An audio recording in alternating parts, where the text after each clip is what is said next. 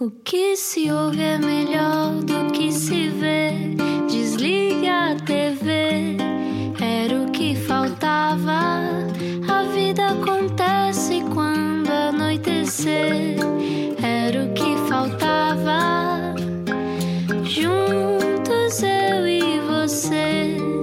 Viagem com a Rádio Comercial. Olá, que saudades suas. Já não ouvimos desde ontem, mas não interessa. Não interessa, Como é temos está? saudades. Boa quinta-feira. Boa quinta-feira. Hoje é, é mágico porque nós vamos fazer uma ligação para os Açores. Quem nos dera estar lá todos. Quem nos é? dera, mais ou menos por esta altura também, deu-se o primeiro caso de Covid-19 em, em Portugal. São só boas memórias. que bom! Olha que alegria. Que alegria tão grande. Só Bom, que se só agora ligou a rádio comercial, este era o que faltava. Eu sou o Rui Maria Pego Eu sou a Ana Martins. e pode ouvir sempre as conversas em radiocomercial.iol.pt. Se vamos aos Açores, vamos ter com quem? É a pergunta. Explica-nos como se eu tivesse acordado de um coma. Já diz a música que juntos somos mais fortes e foi isso que Sandra Brasil quis fazer. A investigadora portuguesa está a liderar um projeto internacional que revê e compila toda a informação relacionada com inteligência artificial em doenças raras. O objetivo é a pesquisa ser mais rápida, o que facilita o diagnóstico, a caracterização dos doentes, a classificação das doenças e a procura de novas terapias em doenças raras. Hoje, não era o que faltava, em direto da Ilha Terceira, Sandra Brasil, com um PhD em mil coisas. Olá, bem-vinda. Um postdoc. Um postdoc em mil coisas. Vamos conhecer Sandra. A Sandra está por aí? Estou? Olá, olá, Olá. boa tarde. Boa, que sorte está na, na Ilha Terceira, Sandra. Podemos tratá-la por tu ou ficamos no você? Sim, sim, não, não, podem tratar-me por Boa, por- Sandra, bem-vinda à Rádio Comercial. Como é que estão as coisas na Ilha Terceira? Mata-me de inveja. Como é que estão as coisas? Obrigado, boa tarde, obrigado por, por me convidarem a estar, a estar aqui convosco. Uhum. Ah, aqui na Ilha Terceira está, está tudo bem, ah, o tempo está assim um bocadinho. Não, está muito bom, ah, está- te- estamos em alerta amare- amarelo por causa Ah, da ok. chuva. Já me sinto Mas, melhor, Sandra. Se calhar já, já não dá horror. tanta inveja, não é? Já não, Já não estou com tanta inveja. E porquê que estás aí, Sandra? Tu moras na Ilha Terceira agora? Eh, Sim, portanto, eu sou, eu sou natural dos Açores, eu nasci na Ilha de São Jorge ah, e depois fui estudar ah, para Lisboa, estudei na, na Universidade de Lisboa, na Faculdade de Ciências, Ah, estudei Bioquímica e depois ah, a vida levou-me levou para, para Madrid, para, para a Espanha, para seguir ah, trabalho e onde fiz o doutoramento. Ah, e depois regressei, regressei em 2017 ah, regressei aos Açores, neste caso à Ilha, à Ilha Terceira. Sandra Brasil, não é claustrofóbico viver em Madrid tendo em conta que cresceu rodeada de mar? Eu sinto sempre isso quando vou a Madrid porque sinto aquela secura no ar. Eu adoro Madrid. Eu também adoro Madrid, mas sinto a secura da falta da proximidade do mar. Eu sabes? sinto a secura às vezes quando estou em Lisboa, que em Madrid há mais lojas. Acho essa secura, secura. Há, há- há muitas vias que eu gosto em Madrid. Mas é verdade, acredito para quem eh, tenha crescido com a imensidão do mar, Uhum. seja claustrofóbico, mas se calhar era claustrofóbico ao contrário quando se está numa ilha. Como é que é, Sandra? Como é que vive isso? complicado. Vives isso? Foi, foi, foi complicado. De, é, é claustrofóbico das duas, das Pois, duas formas. Portanto, quando uh, aos, aos 18, não é? A sensação é, é querer sair, não é? Porque estamos numa ilha e, e isso limita-nos em determinadas uh, circunstâncias, pelo menos naquela altura. Agora já nem tanto com, com as viagens low cost e com isso tudo, mas naquela altura era mais, era mais complicado. Eh, depois torna-se ao contrário, portanto, nós queremos muito sair, ou pelo, menos aconteceu comigo, nós queremos, queria muito sair e depois é, quero muito voltar. e então, depois, principalmente depois em Madrid, que nós tínhamos que fazer 500, 600 quilómetros para chegar ao mar, Hum, enquanto aqui o caminho 5, 10 minutos e nó- nós temos o, o mar aqui ao lado. Ah, era, era complicado, ah, mas pronto, depois tínhamos, vol- voltava a casa nas férias e, ah, e matava saudades, matava saudades de, do mar e, e de, quem, de quem cá deixei. E depois, agora é o contrário, agora tenho saudades de Madrid e eu vivi eh, em Madrid durante 10 anos, foi, foi muito tempo, portanto, dei- eu penso que nós deixamos, e acho que esse também é um bocadinho a definição de saudade, nós deixamos um bocadinho nosso em cada sítio onde vamos e por onde passamos. Sandra, então, para quem eh, passeia por tanto mundo, mas crescer numa ilha pequena como São Jorge, como é que foi crescer numa ilha, numa ilha assim? Sendo que, daquilo que eu sei, nos Açores todas as ilhas são diferentes, as pessoas também são muito diferentes. São Jorge, como é que foi? Como é que é para ti? Uh, foi, foi bom, foi, foi muito engraçado. Agora, retrospectivamente, uh, foi, foi muito bom. Portanto, eu cresci uh, com os meus avós e com toda a minha família assim próxima, e essa também foi uma das razões porque, porque voltámos para cá, porque. Uhum. Queria, queria começar uma família e queria, queria ter filhos e queria que eles tivessem as mesmas experiências que eu tive. Uhum. o meu pai é agricultor, portanto, uhum eu cresci rodeada de, de animais, de vacas, cabras, uh, cavalos. Portanto, nós tivemos sempre um contacto, eu e as minhas irmãs, eu tenho duas irmãs mais novas, tivemos sempre muito contacto com, com, as com, com, com, os animais e com, com a natureza, portanto, saíamos muito de casa e era, foi uma vida sempre muito, muito ativa. Uhum. Eu lembro-me de brincar na rua, nós uh, saía com, com os vizinhos e brincávamos cá fora na rua, que é uma coisa que hoje em dia que se calhar não acontece tanto. Portanto, foi, foi, foi muito uhum. rico, foi uma infância muito, muito feliz. Mas é uma ilha muito pequenina, não é? A Ilha de São Jorge. Sim, é uma ilha, é uma ilha pequena, não é das mais pequenas. Uhum. A, ilha, a ilha do Corvo e das, as ilhas do Corvo e das Flores são mais pequenas. São Jorge é, tem uma particularidade engraçada. É uma ilha muito comprida, mas muito estreita. Uhum. Nós não temos muitas, não, não tem muito habitante, muitos habitantes. Em 2019 eu penso que a contagem estava em cerca de 8.300 habitantes. Portanto, Uau!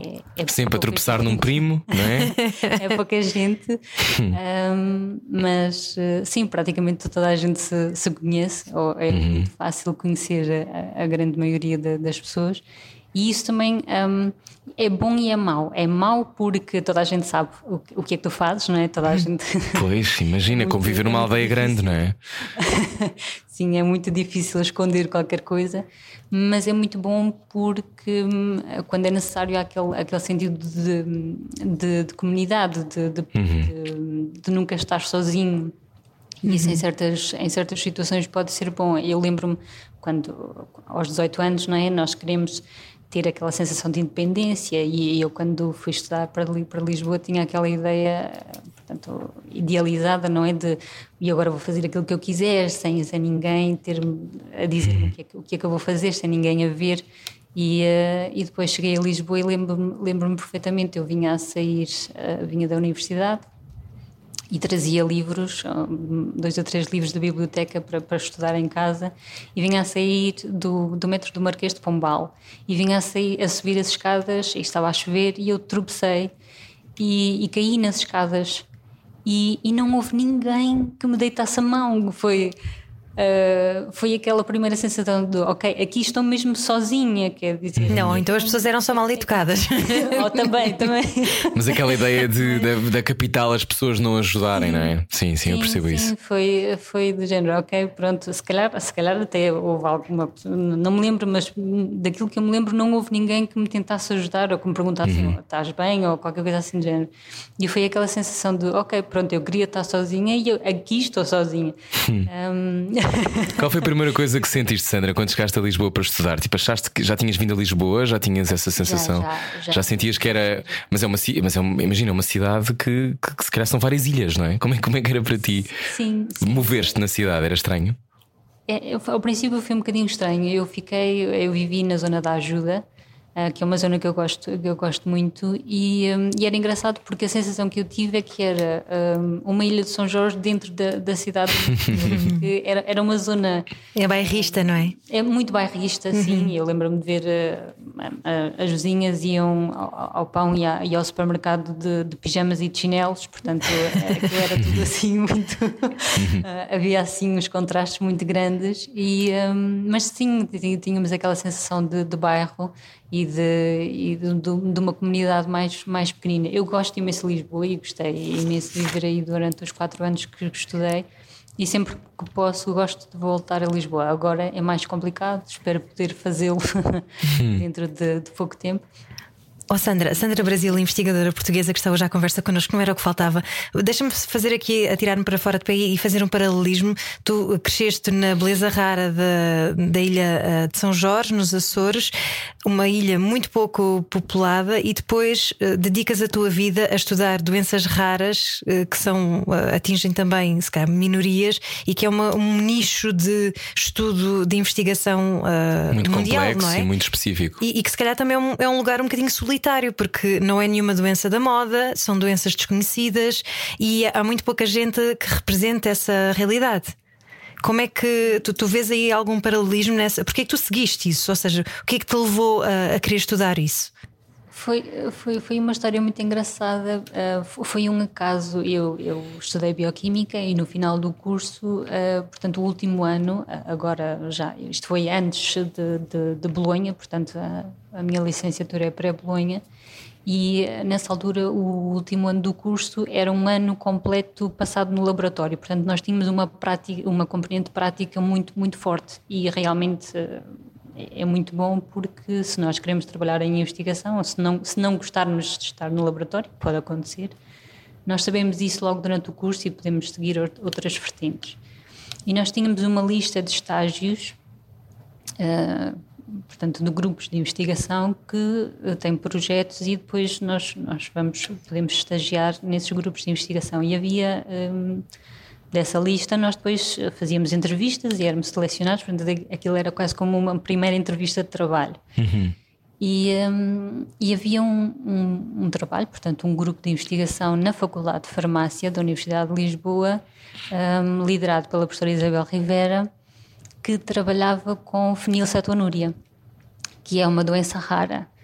E, uh, e, o trabalho era, era simples, portanto era, era... Que é o que a Sandra vais ter que ajudar-nos, nós não percebemos nada de doenças raras. Sim, mas queremos perceber, por isso é que estamos a conversar contigo. Eh, pronto, se calhar começar por dizer o, o, o que é, é uma doença rara, não é? Uma doença rara, uhum. portanto, as doenças uh, chamam-se raras. Uh, na Europa, a definição de doença rara é uma doença que afeta apenas uma pessoa em cada duas mil pessoas. Uhum. Uh, portanto, os números, os números individuais uh, são, são bastante baixos, embora possa haver diferenças. Por exemplo, uh, falando de uma outra doença rara que é muito prevalente aqui nos Açores, que é a doença de Machado Joseph, na Ilha das Flores, cada pessoa uma pessoa em cada 150 ou cerca de 160 pessoas pode ter a doença. Portanto, dependendo dos sítios, a prevalência. O rácio é maior, não é? Uhum. Exatamente, o rácio é maior, mas no caso da definição geral, é uhum. uma pessoa em cada 2 mil pessoas. Um, e essas, por isso, estas doenças também se chamam doenças órfãs. Quando nós olhamos para elas de forma individual, realmente elas afetam poucas pessoas, mas já foram descritas cerca de 7 mil a 8 mil doenças raras. Portanto, quando nós uhum. olhamos para este número tão grande de doenças raras, vemos que a população total na Europa que pode estar afetada ronda os 30 milhões de pessoas. Portanto, quando nós olhamos para este número de 30 milhões, uhum. aí os números já, já são diferentes. Portanto, em conjunto já, já vemos que. Tem muita gente, claro. Exatamente, uma grande porcentagem da população que é afetada. Uhum. E depois há doenças, dentro das doenças raras, há doenças que são menos raras que outras. Temos as ultra raras, em que só há um ou dois doentes descritos, e depois temos outras que são mais conhecidas. Por exemplo, neste caso, a fenilcetonúria é uma das talvez das mais conhecidas ou daquelas que mais um, de, de, maior prevalência. Eu não sei se alguma vez você já repararam. Eu não sei, eu não sei o que é, não. Sandra. É, é, é, eu ia explicar porque ah, okay. às vezes uh, não, não sei se eu ia perguntar se alguma vez tinham reparado porque às vezes nos sumos Uh, sei lá, não sei, não, não é uhum. nenhuma marca específica, mas às vezes nos sumos uh, diz, diz contém uma fonte de fenilalanina. Uhum. A fenilalanina, com este nome tão, tão estranho, um, basicamente é, é, um, é um aminoácido que não é uh, que é essencial. Uh, portanto, nós temos um, um aminoácido, é um uhum. constituinte das proteínas, que é, as proteínas são os blocos de construção do nosso corpo, uhum. e os aminoácidos essenciais são aqueles que nós não conseguimos, que o nosso corpo não consegue produzir. Portanto, nós temos que temos que adquirir esses aminoácidos através da dieta daquilo que nós consumimos. Uhum. Exatamente, por isso é que se chamam aminoácidos essenciais. Na fenilacetonúria, o nosso corpo não tem a capacidade de partir esse aminoácido uh, uh, e de transformá-lo noutras, uh, noutros componentes que depois o nosso corpo precisa mais à frente. Uhum. Um, e, portanto, aquilo acumula-se, como ele não tem essa capacidade de o partir e de o transformar noutras coisas, acumula-se e é tóxico. É tóxico, pronto, porque em grandes quantidades uhum. não, não, não, não é benéfico, não é? E depois um, prejudica, por outro lado, porque como eu não consigo uh, sintetizar os outros compostos a partir dele, o meu corpo vai ter falta daqueles outros uhum. compostos que, que necessita. Neste uhum. caso, mas, portanto, essa é uma de várias doenças raras, é não é? De várias, é uma de uhum. várias. Sim, e... Normalmente o mecanismo, o mecanismo, na maioria, na grande maioria delas, passa por, por isso. Portanto, há um, há um defeito, na grande maioria genético, portanto, a grande maioria destas doenças são genéticas, não todas, uhum. mas uh, cerca de 70% a 80% são genéticas. Portanto, significa que há uma mutação que pode ser herdada ou não, pode aparecer de novo uhum. um, a quando da divisão da célula, uh, quando, quando, quando, quando se forma o embrião. Um, e depois nós não ficamos, perdemos a capacidade de produzir qualquer coisa que é essencial. E uhum. depois daí vem uma série de. de... Uhum. Então, como é que uh, chegar a esse sítio de descobrir, ou seja, 30 milhões de pessoas na Europa é muita, muita gente. Uh, mas o que é que te levou a descobrir? Estavas a contar-nos eu, eu interrompi-te para explicar mais o que era uma doença rara, porque há muita gente que, obviamente, não sabe ou, ou sequer, se calhar padece disso e não faz ideia, não é? Que tem uma doença que é rara e ainda não sabe, não é? Muitas vezes a ideia que eu tenho, Sandra, é que estas doenças às vezes só são diagnosticadas tarde, não é? Muitas nos aparecem, se calhar, aos 30 ou noutra altura da vida. Não há uma regra, não é? Não é, não é preciso nascer com, com algum tipo de, de sei lá, de doença desse sentido, não é? Algumas, a grande maioria manifestam-se logo à, à nascença. Uhum. Há outras que se manifestam mais tarde, por exemplo, aquela que eu referi, uh, da Machado Joseph, é uma doença que, que, se manifesta mais tarde, mas a grande maioria um, estão presentes desde, desde o nascimento. Aquilo que acontece foi, foi o que referiste, uhum. muitas delas um, são, são diagnosticadas muito mais tarde ou são mal diagnosticadas, portanto, o diagnóstico está errado. Uhum. Um, e esse, esse é que é o grande problema. Porquê é que isto acontece? Porque ao serem tantas doenças, há muito desconhecimento pois. da parte dos profissionais. É sempre quase o domínio da ficção científica, algumas delas, não é? Porque quase não fazemos ideia que existem pela primeira vez estamos. Ou seja, é, deve-te acontecer, ou já deve ter acontecido, estudar doenças sobre que se calhar não há quase nada documentado, imagino. Há, muito, há muito pouco, assim, há muitas coisas que, são, que, que não estão documentadas e há, e há muito pouco descrito. Um, Uh, e uh, aquilo que nós aquilo que nós tentamos fazer uh, é portanto parte este este projeto em concreto e eu, eu, trabalho numa trabalhei com várias doenças mas neste caso estou centrada nas doenças congénitas da glicosilação que que é um conjunto de, de, mais de cerca de 130 doenças de, dentro do mesmo chapéu uhum. um, e, e, algumas dentro das doenças da glicosilação alguns dos tipos só têm um ou dois doentes diagnosticados portanto com um ou dois doentes é muito difícil conseguir ter um, informação para disponibilizar aos profissionais de saúde claro. até porque depois o problema destas doenças é que muitos dos sintomas são parecidos entre elas. Portanto, às vezes é difícil conseguir dizer só com base nos sintomas o que é que é e conseguir diferenciá-las. Esse também é o problema. Por isso é que o diagnóstico genético, ou seja, nós conseguirmos identificar as mutações no ADN, na nossa informação genética, neste caso na informação de genética dos doentes, por isso é, é tão importante, porque aí nós temos um diagnóstico definitivo, porque os sintomas às vezes são muito parecidos entre elas. E então a grande dificuldade passa também por aí, nós conseguirmos provar definitivamente que aquela pessoa tem efetivamente aquela doença. Então, no fundo, o que vocês estão a fazer agora neste projeto é compilar a informação toda que já está reunida, não é? Usar uma lupa. E, e uh, fazer com que todo esse processo de triagem seja mais rápido, mais eficiente. Sim, aquilo que nós quisemos fazer, portanto, dentro da, aquilo, o, meu, o meu trabalho uh, dentro, na, nas doenças congénitas da glicosilação é feito um, ah, dentro da Associação Portuguesa das Doenças Congénitas da Glicosilação, a APCDG.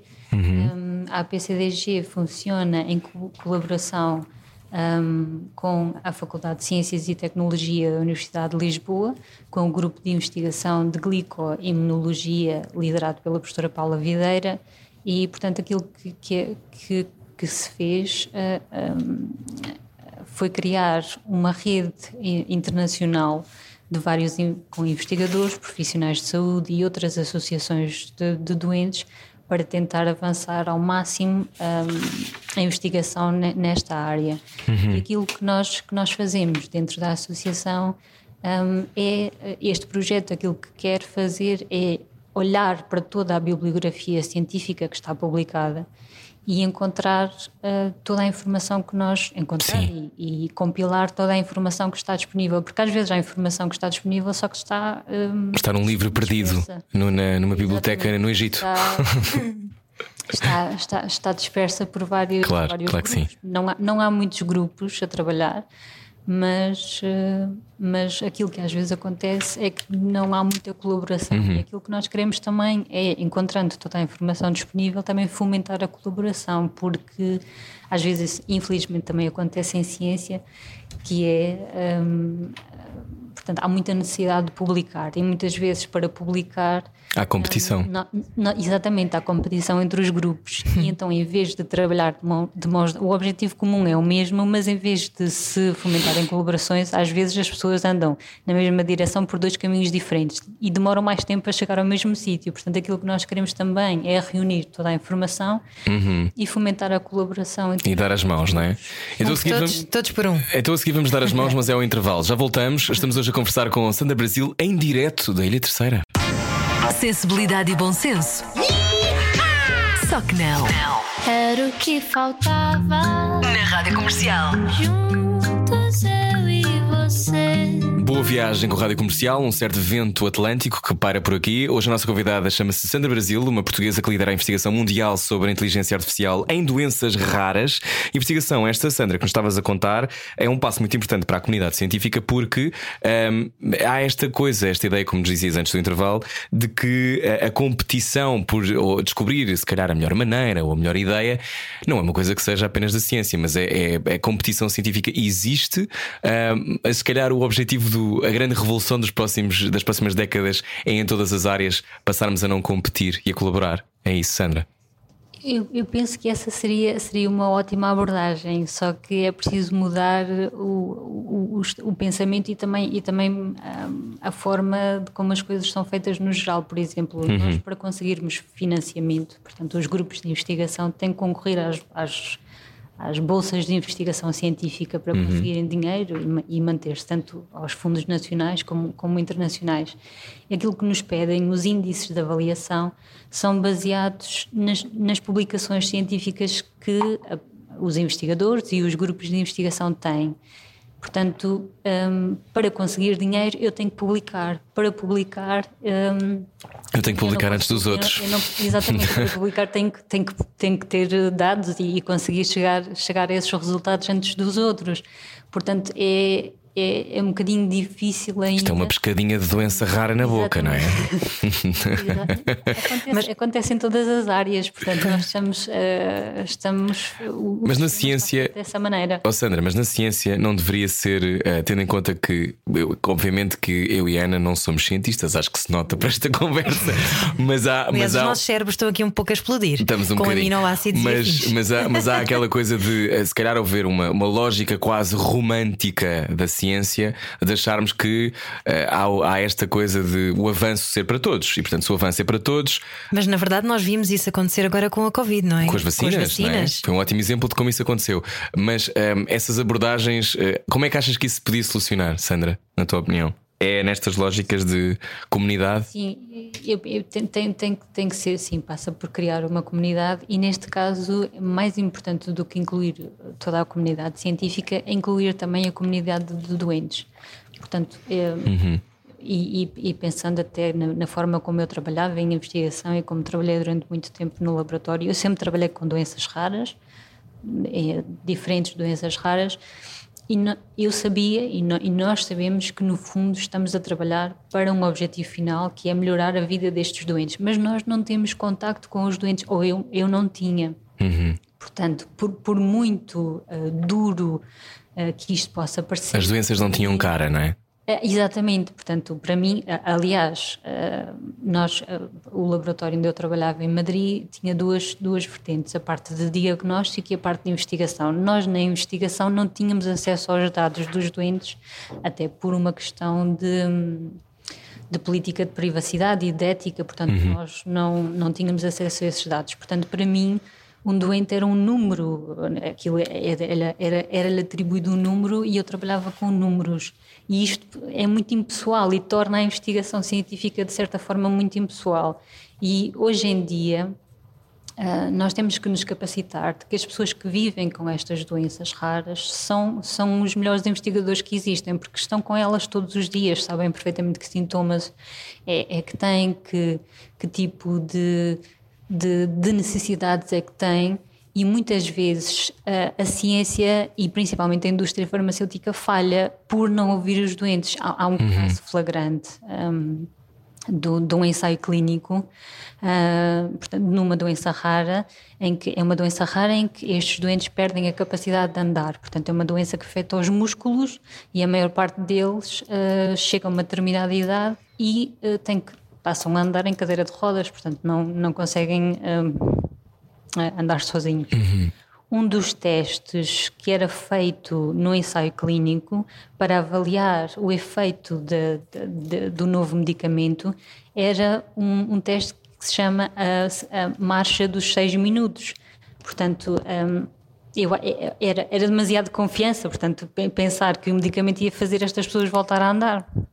Era claro. bom, mas, uh, mas, mas falhou, esse ensaio clínico falhou, porquê? Porque foi criado sem, sem, sem ter como, como, como base. Sem adesão à realidade dos doentes, não é? Sem, sem perceber que eles já não andavam.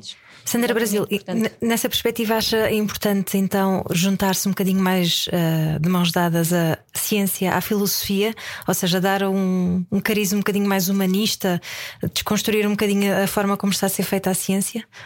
E, e, sim, mas e, e, acho que é muito importante também eh, educar, educar a comunidade de, de doentes uh, na parte científica, para eles perceberem o que é que é a sua doença, como é que ela funciona, a, a parte científica do, da doença e não, e não partirmos do princípio de que, ok, não tem formação científica, não vão perceber aquilo que nós lhe dizemos. É exatamente o contrário nós temos que, que, os educar na parte científica. Mas não procurarem no Google, educar. não é?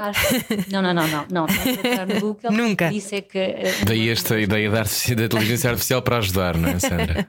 Uh, uma das coisas que nós fazemos na Associação Portuguesa uh, das Doenças Congénitas da Glicosidação é, é exatamente preparar materiais para os doentes em linguagem acessível para eles. Portanto, toda a informação científica está lá, mas de uma, com uma linguagem acessível para eles.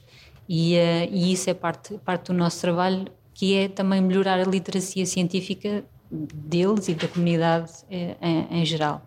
Uhum. Uh, e, e, para, para torná-los um, in, para tornar a investigação inclusiva portanto claro. nós fizemos uma das coisas que nós fizemos e, e, temos feito são questionários à comunidade de doentes para saber o que é que eles querem quais são as necessidades e depois nós incorporamos isso na, na nossa investigação o uso da inteligência artificial passa também neste, neste campo por, um, pela quantidade de informação que nós temos. Portanto, a, a, a quantidade de informação que nós temos uh, nesta era digital e, e, e, com os avanços da tecnologia uh, está a aumentar cada vez mais. Portanto, fazer, por exemplo, neste caso que nós fazemos as revisões de literatura uh, através do acesso à base de dados, onde estão todo, todo, todos estes artigos científicos com toda esta informação, fazer isto de forma manual é, é, é, dá muito trabalho, é bastante complicado. Então, aquilo que nós queremos é usar as ferramentas de inteligência artificial para nos ajudarem nesse, uhum. nesse sentido. Claro.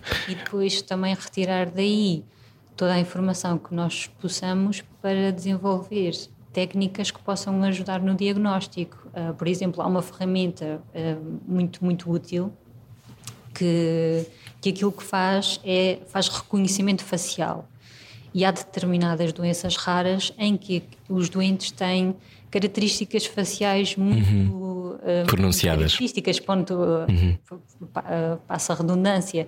Um, nós conseguimos uh, olhar para, aquele, para aqueles doentes e, e ver, portanto, perceber qual é aquela doença. E aquilo que, que se fez com esta ferramenta foi usar fotografias desses doentes para treinar este modelo de inteligência artificial e ele construiu uma base de dados de características uh, físicas, morfológicas, um, daqueles doentes. E depois usa-se esse programa para ajudar os médicos, em consulta, a diagnosticar aqueles doentes com base nas características faciais que eles têm.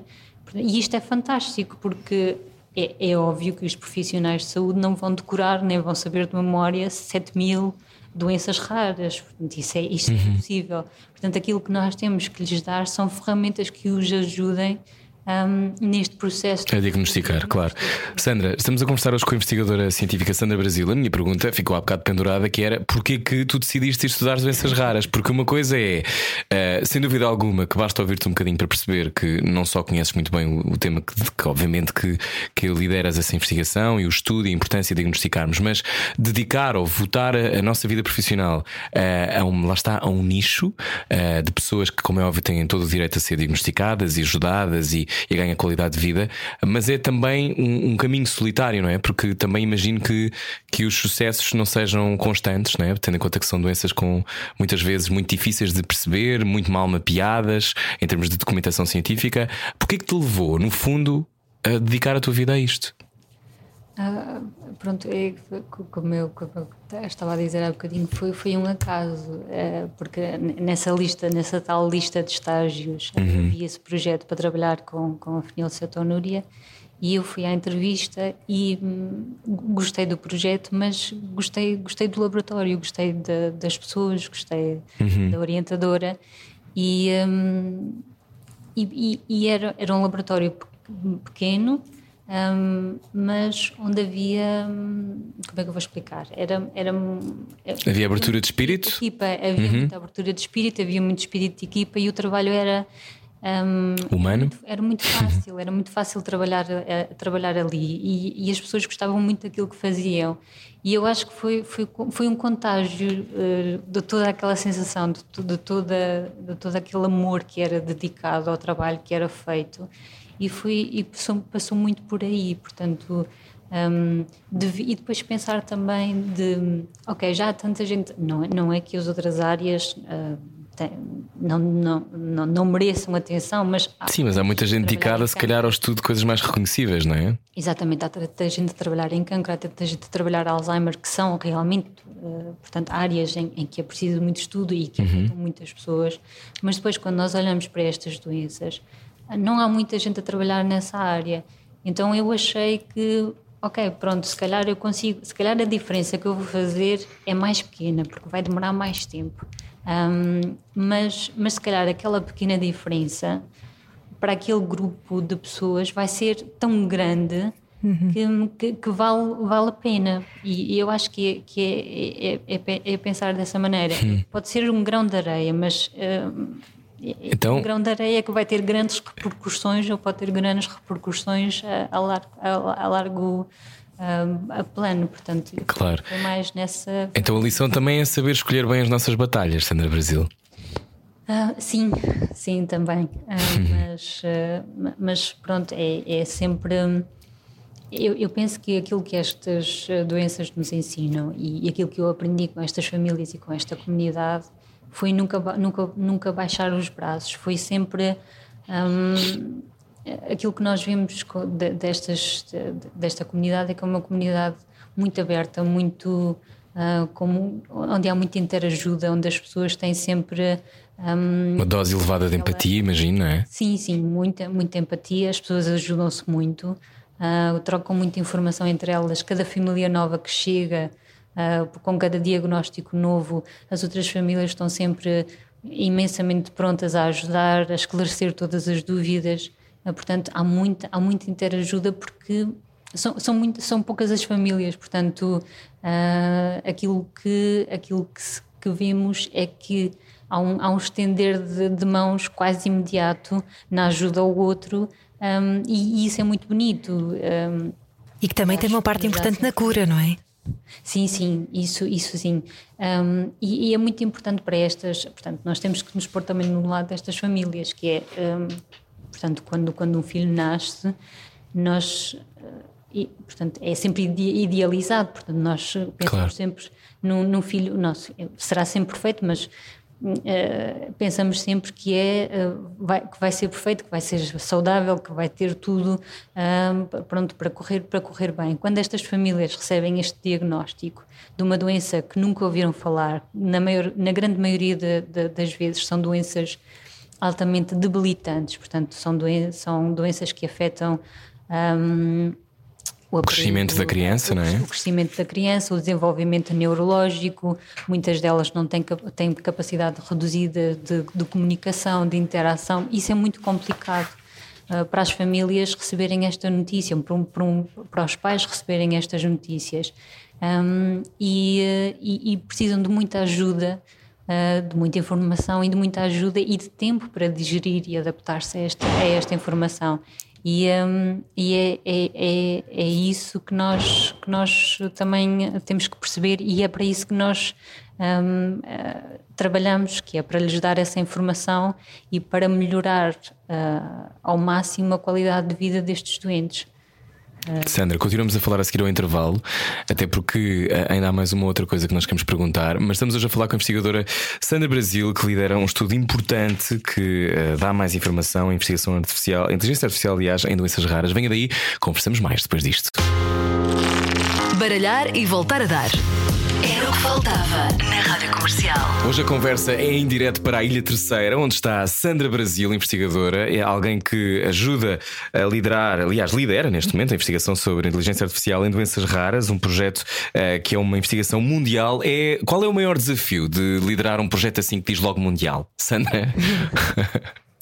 É, é, é, muita, é muita responsabilidade. Portanto, uma pessoa pois, pensa, acredito. Quem ouve, quem ouve pensa, ok, vamos ter resultados espetaculares e vamos conseguir fazer aqui uh, uma coisa espetacular. Eu, eu, espero que sim. Portanto, o objetivo, uh, o objetivo de, desta investigação foi um, conseguir identificar ferramentas de inteligência artificial usadas nas doenças raras em geral uhum. depois aplicá-las especificamente às doenças congénitas da glicosilação, que é neste grupo de doenças que eu estou a trabalhar um, atualmente, um, para, para tentar avançar a investigação e, e encontrar um, novas terapias para estes doentes. E, só, que, só que é um, é um caminho longo Portanto, até que nós identifiquemos as, as ferramentas, depois adaptá-las e, e, e, que elas cheguem a ser realmente usadas tanto na investigação como no diagnóstico, depois passa por todo um mecanismo de adaptação e, e de informação depois, eh, por exemplo, do, dos próprios profissionais de saúde e mesmo assim, uh, por exemplo, um, mesmo que eles tenham conhecimento destas ferramentas, por exemplo, esta ferramenta que eu referi, que faz reconhecimento facial, depois teria, passaria por toda a implementação deste, deste processo de diagnóstico nos hospitais. Não, não é uma tarefa fácil, portanto, um, às vezes é um bocadinho ingrato também para nós e, e, para os profissionais de saúde sabermos que existem estas ferramentas, mas se calhar a nível burocrático depois não que não há acesso, é? demoram a chegar Exatamente. e são caras, não é? Uh, sim, portanto, nós, nós muitas vezes temos uh, que lidar também com, com, com esses aspectos. Essa frustração também.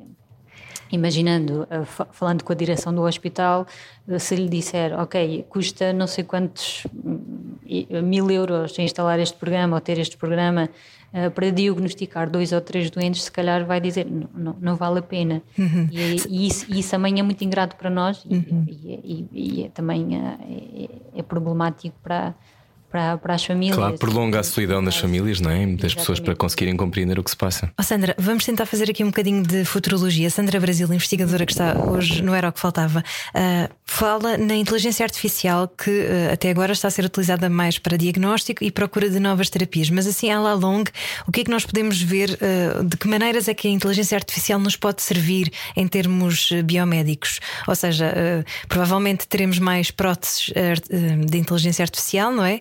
Mas o que é que vocês que lidam com isto diariamente, em que é que isto pode ser útil? Sim, como é que nos podemos também proteger da inteligência artificial?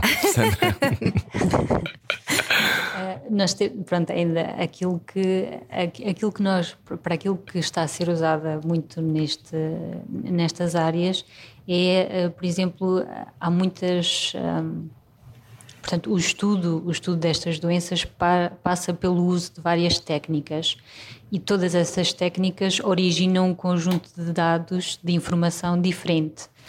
Um, nós temos que olhar para, para o nosso corpo e, e, para estas doenças como um sistema complexo. Aquilo que se fazia antes era analisar cada conjunto de dados de forma separada. Por exemplo, eu tenho os dados do meu material genético, vou analisá-los sozinhos e tiro estas conclusões. Tenho um conjunto de dados, por exemplo, dos meus sintomas e vou analisá-los sozinhos. Isto dava-nos resultados por separado e às vezes as conclusões não eram reais porque eh, nós, nós somos um sistema complexo.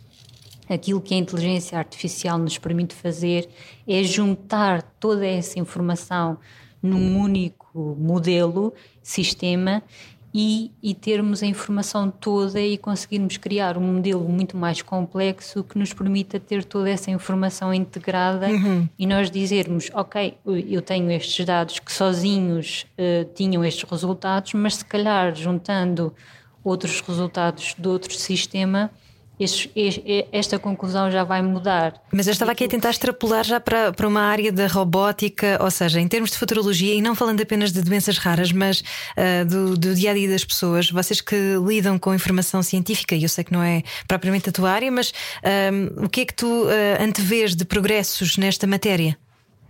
Eu penso que. Um, é, aquilo passa muito, passa muito uh, por criar um, não, ainda não, não, nós não vamos chegar a.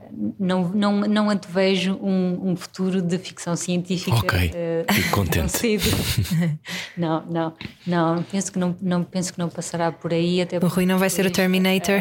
Uh, que não me vou transformar no Terminator, perdão. em, termos, em termos de depois de, de de termos, termos éticos, há, muito, há, há, muitas coisas que, que, nós não podemos fazer e que não, não podemos ultrapassar porque tem, temos limitações éticas e ainda bem que elas estão aí que, e que existem sim, sim. E, e que limitam a determinado, determinado tipo de, de utilização. Um, mas hoje em dia usa-se muito, uh, por exemplo, um, não tanto para construir, uh, por exemplo, uma, um, como como estavas a dizer, um Terminator, mas mais para mais para análise, por exemplo, de uh, a, robot, a microrobótica, portanto, para, na cirurgia para, também, não é? Exatamente, que as cirurgias sejam feitas, por exemplo, à distância ou, ou, ou, ou em termos tão finos e em estruturas tão, tão pequeninas que sejam de, de super precisão, portanto nesse sentido, eu penso que passará mais por, por, esse, por esse sentido. Um, aquilo que nós vemos mais assim de futurista é, por exemplo, um, os, uh, os, membros artificiais e nós conseguirmos uh, ligar uh, a nível sensorial partes do cérebro a esses membros uhum. artificiais e termos uma ligação mais orgânica, tornar as coisas mais orgânicas que não seja que, que, que não, que não seja tanto um, por exemplo, que não seja visto tanto como uma prótese, mas que seja que a pessoa tenha a sensação que é mais um, que, que, é um membro mais orgânico do, uhum. em relação ao corpo. Eu penso uhum. que será mais mais por aí. Um, em relação aos, aos, temas éticos depois que, que, estão, que estão inerentes, eh, eu penso que estarão sempre aí e espero que estejam para determinadas situações, porque, porque é importante, nós, nós não claro. podemos não podemos uh, ultrapassar determinados limites, não podemos e não devemos ultrapassar determinados limites. Sandra, eh, estamos a acabar a nossa entrevista. Pergunto-te duas coisas. Primeiro, qual foi a lição que 2020 te deu? E, e depois, o que é que achas que. Qual, é o, qual era o teu grande sonho para 2021? Uh, ah, ok. De, de, a lição de 2020. Hum. Um, Uh, uh, a lição de 2000, portanto, 2020 foi, foi, um ano, foi um ano bom e complicado ao mesmo tempo. Eu, eu fui mãe em 2020, portanto, parabéns. Foi sempre muito, muito bom. Uh, mas pronto, fui, fui mãe em plena pandemia, portanto, foi muito complicado. Tens um bebê Covid. Uh, Sal seja, não é? Mas é o que se diz dos bebés que nasceram durante a pandemia. Exatamente. portanto, foi, foi complicado nessa situação. Ensinou-me ensinou muita muita, muita paciência e ensinou-me que hum, aquilo que conta são, são os, os pequenos momentos e, e as pessoas um, que são importantes para nós e, e, e, que a proximidade hum, não tem que ser só uh, física, ou não deve ser só física, Uhum. portanto, porque nós estivemos separados todos fisicamente uns dos outros e, e acho que é importante trabalharmos também mais nesse nesse sentido, aproveitarmos tudo tudo o que o, o que pudermos e o que conseguirmos e, e não deixar nada por dizer nem por fazer, porque nós não, não sabemos uh, o que é que vai acontecer, os planos vão por Sim. água abaixo e, uh, e, e não há, o amanhã pode não chegar. Portanto, eu sei que é muito clichê, não é? Mas, mas eu acho que Mas é verdade, ainda há pouco tempo, há, um- há uns dias, soube de, de um rapaz que, que era um fotógrafo com muito talento que acabou, tinha começado a fotografar há pouco tempo e que morreu numa caminhada, o coração dele parou e tinha 26 anos. Portanto, de facto, as coisas podem surpreender-nos, não é? As coisas não são. de um dia para o outro, Claro. nós, nós de um dia para o outro O André. podíamos tocar-nos e, e, eh, nós podíamos tocar-nos e partilhar eh, momentos juntos e de um dia para o outro ficámos todos Claro. felizes e, e deixámos de o poder fazer. Portanto, eu acho que, que, que, Então, e o sonho? que- que nos ensina o sonho hum, seria Que os Açores sejam um país independente. Não, não, não, não, isso, isso não. Eu penso que nós estamos, ah, em termos de independência, ah, Tem independência suficiente. sim, sim, tem- temos independência suficiente. Famosa autonomia açoriana, sim. Ah, espero que ninguém me caia em cima. Por causa Não, não, não, acho que não. Acho que não. Ah, eu penso que um sonho seria ahm, pronto, que nós, nós pudéssemos voltar a uma, a uma nova normalidade o mais rapidamente possível e em termos de doenças raras que, que aumentasse o conhecimento destas doenças e tanto a nível científico como da comunidade em geral que houvesse mais abertura ah, para estes doentes e que nós conseguíssemos ahm, chegar ahm, se não se não for possível a uma cura para um- um, Uma melhoria das condições de vida, uma, não é? uma melhoria de- de- das condições de, de vida destes, destes doentes e, e das famílias, porque isto tem um impacto muito grande Claro. também a nível familiar. Eu pedi-te agora, só para fechar, se tens alguma mensagem para pessoas ou que acabaram de ter um diagnóstico ou que ah, se vêem, por exemplo, acabou de, acabou de nascer uma criança que tem uma doença com um nome muito complexo. Há alguma mensagem que queiras deixar a essas pessoas que ainda não sabem como é que são de virar a partir de agora? Pode haver alguém que esteja a ouvir. Sim, exatamente. E, portanto, em relação às doenças congénitas da glicosilação, ahm, que, que, que consultem, ah, que, que cheguem até nós, a Associação Portuguesa de Doenças Congénitas da Glicosilação, portanto, nós damos muito apoio, embora isto seja muito complicado de, de gerir, ahm, mas que uma mensagem de, de, de esperança também, de, de que de que é possível viver n- não uma vida normal, mas uma vida se- se- o mais normal possível e de, e de que hum, de, e de força e de, e de força e união porque a, a comunidade de, de- doentes com doenças raras é, é uma comunidade muito muito forte muito unida. E eh, embora sejam se- se- sejam poucos os eh, os doentes, principalmente aqui em Portugal, mas é uma comunidade muito forte. Procurem essa comunidade, procurem ajuda, não tenham medo de, de falar sobre isso. Hoje em dia ah, ainda há muito medo de falar, ainda há muitas pessoas que, que, que se isolam, porque isso também ah, complica a vida familiar e social, porque é complicado às vezes de gerir ah, as saídas e, e, e o relacionamento com as outras pessoas quando, quando temos um filho ou um familiar com, com esta doença, mas que, que, não tenham, que não tenham medo de o fazer, que não se isolem e que, e que tentem, tentem procurar informação o mais fidedigna possível. Hum, através dos profissionais de saúde Claro. e, e das, e das associações, das várias associações de, de doenças raras. E longe do Google, não é, Sandra? Sim, se possível, é assim, nós também estamos no Google. Depois eh, que saibam filtrar, que saibam filtrar Claro. a informação. O Google, o Google é muito catastrofista e normalmente as pessoas, portanto, eh, Ficam assustadas, não é? ficam assustadas. Ah, falando com as famílias, depois aquilo que as pessoas encontram é uma mensagem de esperança, de que há dias bons, não, não são tudo dias maus. Há dias bons, há dias em que, em que o vosso filho sorri, em que consegue interagir convosco, em que isso, isso são pequenas vitórias. Concentrem-se nas pequenas vitórias, não, não, é, não é uma grande batalha.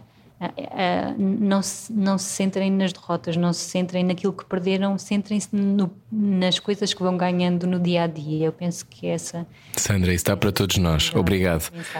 Obrigado pela mensagem, obrigado pela conversa. Uh, que sorte e um dia destes tenho de ir à Ilha Terceira. Tenho muitas saudades dos Açores, adoro. Obrigado, Sandra. Uh, obrigado pelo, pelo, teu trabalho. Obrigado também por nos dares esta entrevista, conversares connosco sobre um tema que é longe da maior parte da vida das pessoas, mas eu acho que é fundamental de, de abordar numa rádio tão, tão ouvida. Obrigado, Sandra. Obrigado eu pelo convite e quando quiserem cá vir, cá, cá estaremos. Muito Obrigada. bem. Iremos, iremos. Obrigado. Um beijinho, Sandra. Bom trabalho. Obrigado. Na Rádio Comercial. Obrigada, adeus, adeus. Na Rádio Comercial não vamos para os Açores, vamos para o Slowdown. Ah, bolas. É uma pena, mas vamos para o Slowdown. Se quiser ouvir esta conversa outra vez, já pode fazê-lo radiocomercial.ol.pt. E também na app, e também pode descarregar eh, download, coisa, não é? Podcast. É Como isso. é que se diz? É isso. É, nas aplicações, procura o podcast. Vamos embora, adeus, até amanhã. Voltamos com mais conversas amanhã às 8. Beijinhos, ótima semana. Era o que faltava. Com Rui Maria Pego e Ana Martins. Juntos eu e você. Na comercial.